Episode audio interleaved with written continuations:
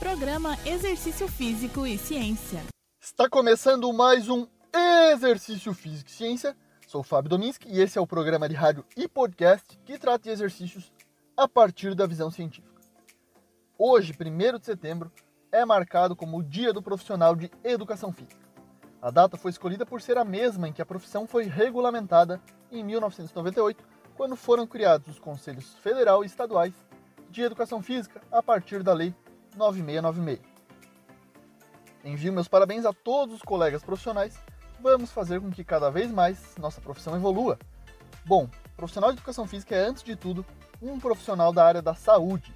Compete ao profissional de educação física coordenar, planejar, programar, supervisionar, organizar, avaliar e executar trabalhos, programas, planos e projetos, bem como prestar serviços de auditoria, consultoria e assessoria realizar treinamentos especializados, participar de equipes multidisciplinares e interdisciplinares, além de elaborar informes técnicos, científicos e pedagógicos, todos na área de atividades físicas e do esporte.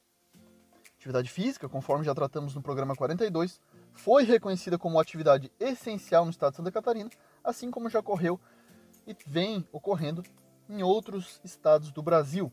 Na ocasião do programa, o deputado Fernando Krellen esteve com a gente e comentou sobre foi ele que criou o projeto de lei lá no início da pandemia que culminou na nova lei. Cabe aos profissionais de educação física conduzir essas atividades físicas, mas principalmente os exercícios físicos. Falando um pouco hoje do bacharelado, essa minha formação na graduação, vamos trazer a ciência para um campo de atuação da maioria dos egressos desse curso, que se dá nas academias de musculação e ginástica. Muitos graduados no âmbito do bacharelado atuam em academias de musculação, na orientação, supervisão e prescrição de exercícios, Particularmente eu trabalhei e ainda trabalho em academia de musculação, inicialmente como estagiário, depois como profissional e também como personal training durante alguns anos e agora coordenando a academia da universidade. De alguns anos para cá, o treinamento personalizado vem ganhando cada vez mais espaço e importância, sempre estando no ranking de tendências fitness do Colégio Americano de Medicina do Esporte, pois tem impactos significativos na vida das pessoas. Isso não sou eu que estou dizendo, e sim a ciência.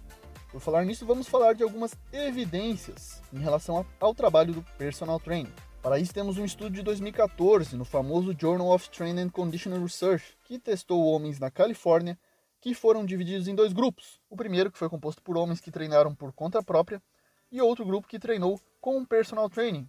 Ambos grupos com 17 homens treinando três vezes por semana durante 12 semanas. Após esse período, os resultados demonstraram que os indivíduos que treinaram com personal aumentaram a massa magra em 1,3 kg, enquanto não houve mudança nos que treinaram sozinhos. O mesmo foi observado na força muscular, no supino do leg press e na potência de membros inferiores também. Esse estudo, um dos primeiros a testar a hipótese, que por um lado já é esperada, pois realmente pode ser favorável, motivante termos uma pessoa nos orientando do lado, um treinador pessoal durante o treino, assim podemos ter mais resultados ao treinar com um personal training. Se você quer treinar com mais intensidade, a companhia de um personal training pode ajudar bastante. É o que mostra uma pesquisa de 2017, publicada também no glorioso Journal of Training and Conditioning Research, que comparou as diferenças em força muscular entre sujeitos treinados, mas alguns com a supervisão de personal training e outros sem a supervisão. Os resultados demonstraram a superioridade de se treinar com personal.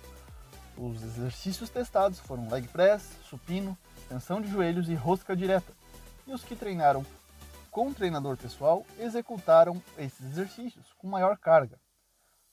O esforço percebido também foi maior no grupo que treinou com personal training. Pesquisas realizadas por brasileiros e publicadas em revistas nacionais também têm espaço aqui no programa.